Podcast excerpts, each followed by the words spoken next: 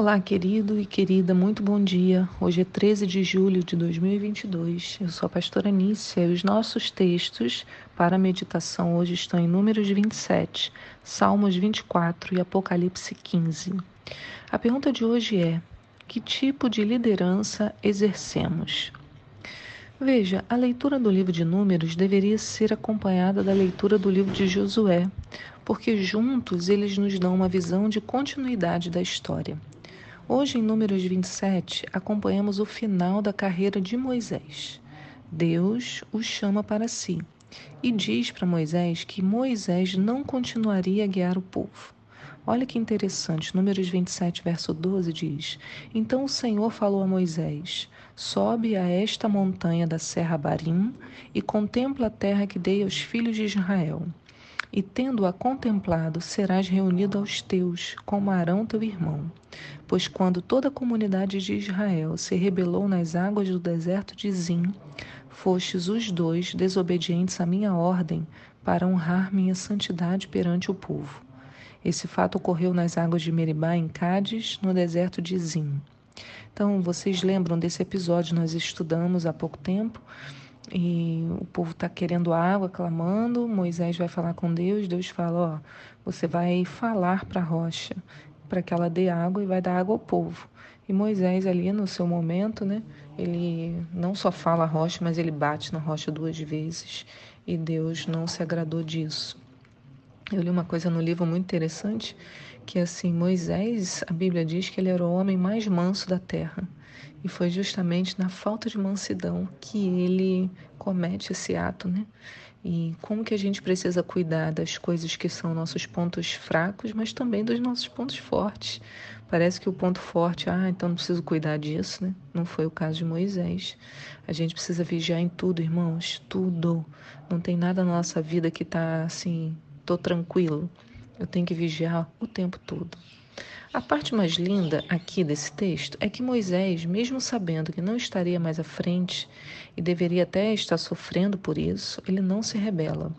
Ele continua preocupado com o povo. Ele poderia ter dito: Ah, então tá, Senhor, né? Não vou mais cuidar desse povo, tá bom. Vou morrer, não vou entrar na terra. Ah, nada que eu quero, nada do que eu quero acontece. Mas não, Moisés pede um novo líder para o povo.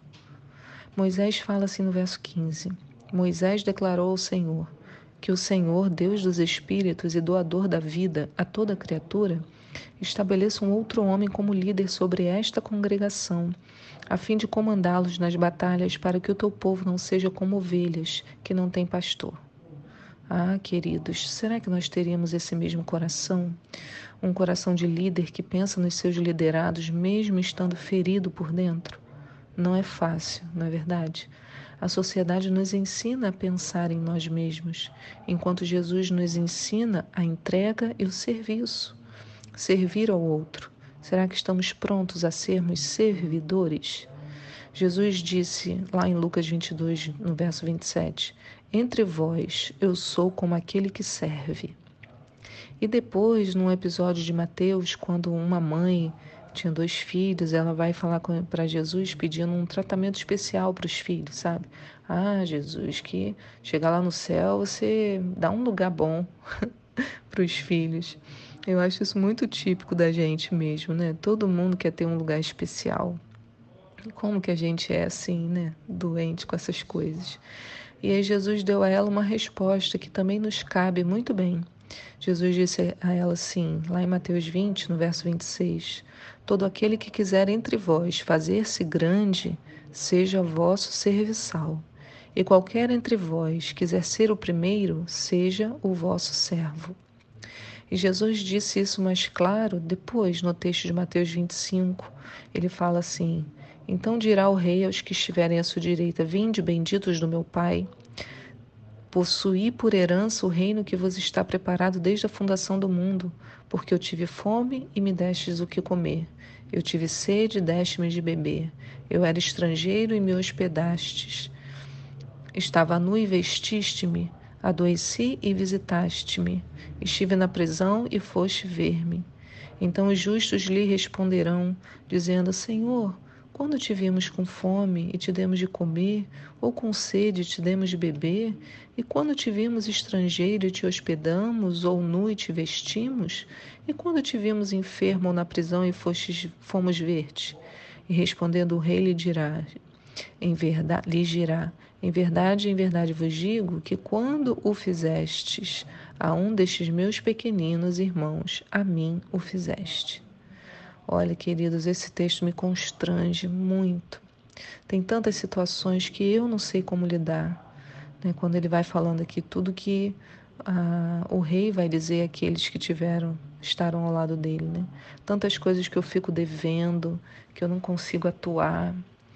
Né? Quando eu fico muito angustiada, eu dou glória a Deus pelo corpo de Cristo, porque nas minhas dificuldades outros têm facilidade né, naquilo que eu tenho muita dificuldade para fazer, dificuldade mesmo, assim, né, emocionalmente, no, no meu jeito, nas minhas características que eu tenho que superar. E eu vou me esforçando para superar, mas muitas coisas né, são difíceis para mim. Eu vejo outras pessoas fazendo com muita facilidade. Isso me enche de um orgulho, de uma alegria, né? Orgulho do corpo de Cristo, de ver assim, um corpo funcionando. E assim, juntos, nós conseguimos cumprir essas orientações de Jesus. Aqui vemos que, mesmo não sendo líderes, todos têm um compromisso com as vidas, ajudá-las a se reconciliarem com Deus através de Jesus Cristo, provendo também os recursos para o consolo e para o cuidado. Tudo isso em amor. E assim como eu disse em Josué 7, nós acompanhamos como Josué exerce o chamado. Então a gente vê em Números 27 Moisés falando para Deus, né? Senhor, traz alguém, né, para poder fazer isso, né, para poder cuidar do povo. E o Senhor então fala: tá bom, vamos chamar é, Josué. Você vai chamar Josué para fazer esse trabalho que hoje você faria. Né, é, em Números 27, no verso 18 de hoje, a gente lê isso, né, esse momento em que Deus fala diz assim que o Yahvé, né, o Senhor, replicou para Moisés: Toma Josué, filho de Num, homem capacitado pelo Espírito que nele está. Tu imporás tuas mãos sobre ele. Logo depois traze-o para diante de Eleazar, o sacerdote, e perante toda a comunidade israelita, e dá-lhe, à vista de todos, as tuas ordens, e transmita-lhe uma parte da tua autoridade, a fim de que toda a assembléia dos filhos de Israel lhe obedeça. Ele se apresentará diante do sacerdote Eleazar, que lhe dará todas as diretrizes conforme a tradição, consultar o Urim diante do Senhor. Sob a liderança de Josué, os israelitas sairão e entrarão das batalhas que tiverem que enfrentar. Então ali Deus ensina a Moisés uma passagem né, de bastão, assim como a gente teve agora, né, o nosso pastor Maurício, presidente durante muitos anos, né, cuidou da igreja durante muitos e muitos anos, mais de 20 anos à frente da igreja. Ele passa o bastão para o pastor Jorge. O que, que ele fala aqui? Ó, transmita-lhe uma parte da tua autoridade. Então, aquela autoridade que estava sobre Moisés foi depositada sobre Josué. E ele fala, porque homem capacitado pelo Espírito que nele está. Né? Então, não é da nossa capacidade, né? O líder, quando assume, não é da sua própria capacidade, é o espírito que nele está. E aí a gente vai ver Josué atuando como grande líder em uma situação complicada. O povo, vou dar um exemplo, né? Josué 7, o povo estava avançando para a cidade de Ai, para tomar a cidade. E os espiões foram até a cidade e voltaram com a notícia: ó, a gente não precisa de muitos homens para a batalha, não. Então a Bíblia conta que Josué enviou cerca de 3 mil homens. E sabe o que, que aconteceu? Eles perderam, tiveram que sair correndo, humilhados. O texto diz assim que os habitantes chegaram a matar cerca de 36 israelenses e perseguiram todo aquele grupo de soldados de Israel, desde a porta da cidade até Shevarim, pedreiras, e na descida os derrotaram. Diante disso, o coração do povo derreteu, tornou-se como água e caíram em grande desânimo. Gente, Josué estava começando o seu trabalho, ele fica chocado. Como que isso pôde acontecer e agora? O que, que o povo ia pensar da liderança dele? Mas uma coisa belíssima é que Josué não se esconde. Ele vai para o lugar onde todos devíamos ir no momento de desespero e humilhação. Josué vai à presença de Deus. Então, se tiver que chorar e reclamar com alguém, que seja com o Senhor, né? Josué, então, no verso 6 de Josué 7, diz assim: Então Josué, com as demais autoridades, então Josué não andava sozinho, rasgou suas vestes, prostrou-se com a face rente ao chão diante da arca do Senhor e ali permaneceu em humilhação até o cair da tarde. Exclamou então Josué: Ah, eterno Deus, por que fizeste esse povo atravessar o Jordão? Foi para nos entregar nas mãos dos amorreus? Lembra que eu mostrei no Shabat o mapa onde ficavam os amorreus? E nos exterminar? Antes nos contentássemos em continuar do outro lado do Jordão. Perdoa-me, Senhor, mas o que poderei dizer agora que Israel foi derrotado e humilhado pelos seus adversários?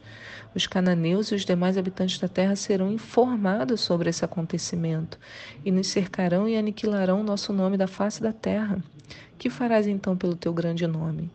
Veja, os cananeus e os demais habitantes, nós vimos lá no Shabat, quando eu mostrei no mapa, primeiro todo o povo estava com medo de Israel e isso foi fazendo com que eles ganhassem território.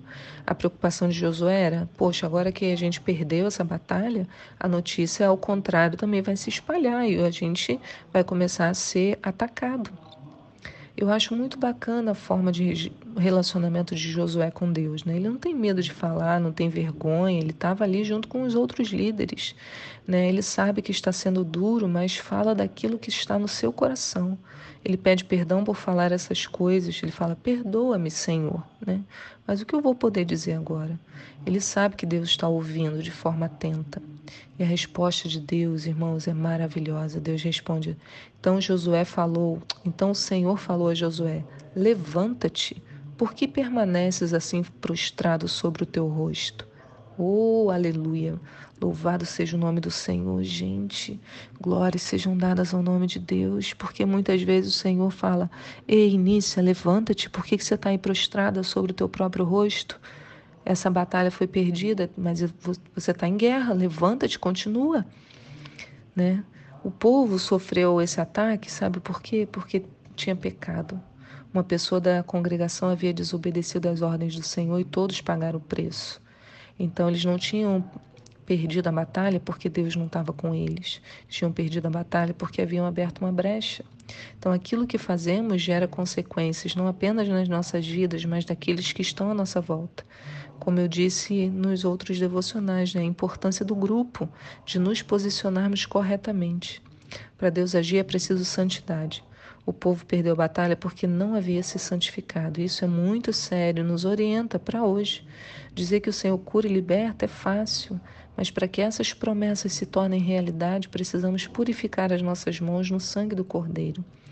Né? E aí Deus fala para Josué: Levanta-te, pois, santifica o povo e proclamarás: Santificai-vos para amanhã, pois assim diz o Senhor Deus de Israel. Uma grande lição para a liderança de Josué né, para ele e para o povo, uma grande lição para nós. Somos todos líderes na esfera onde atuamos, né, líderes ou da nossa casa, ou no trabalho, ou das pessoas que estão ao nosso redor, atuando para mostrar, né, fazer a reconciliação, mostrar o amor de Deus. Mas temos que aprender com esses grandes homens, assim, o preço dessa liderança, né, aprender com eles essa, esse amor, essa disponibilidade e principalmente, o mais importante, como ele se relacionava com Deus, né? Como que eles se, se, ai, se derramavam diante do Senhor, né? Não havia limites para isso, não havia, sabe, não tinha represas né? Sabe, a represa segura aquela água e fica ali, né, se contendo. Não, não há, não há contenção desses homens diante do Senhor. E isso que me deixa assim cheia da presença de Deus meditar nessa palavra. Que o Senhor abençoe sua quarta-feira. Eu te espero aqui para um próximo devocional. Tchau.